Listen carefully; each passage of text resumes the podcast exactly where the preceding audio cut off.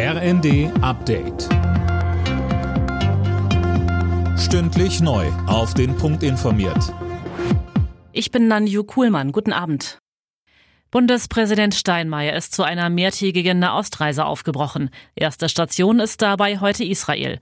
Mit Blick auf die aktuelle Lage im Konflikt zwischen dem Land und der Hamas, sagte Steinmeier.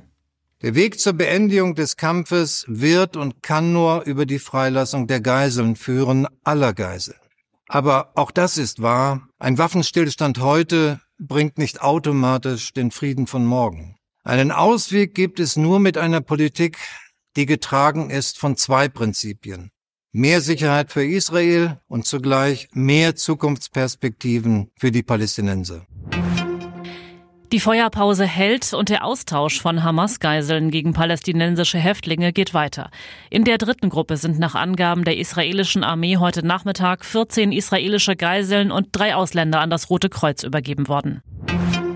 Bei ihrem Bundesparteitag in Karlsruhe haben die Grünen ihr Programm für die Europawahl beschlossen. Die Partei bekennt sich klar zur Europäischen Union, fordert aber auch Reformen. Daniel Bornberg. Weg von der Einstimmigkeit hin zu Mehrheitsentscheidungen. Dafür sprechen sich die Grünen aus, um die EU handlungsfähiger zu machen. Ansonsten finden sich im Programm grüne Kernthemen wieder, allen voran der Klimaschutz. Mit Blick auf den Verkehr beispielsweise fordert die Partei ein gemeinsames Ticketangebot für die europäischen Bahnen. In der Asylpolitik zeigen sich die Grünen offen für einen härteren Kurs. Sie pochen aber darauf, dass humanitäre Grundsätze eingehalten werden. Keine Tore im Nachmittagsspiel der Bundesliga. Heidenheim und Bochum trennten sich 0 zu 0. Damit bleiben beide Vereine im unteren Tabellendrittel. Alle Nachrichten auf rnd.de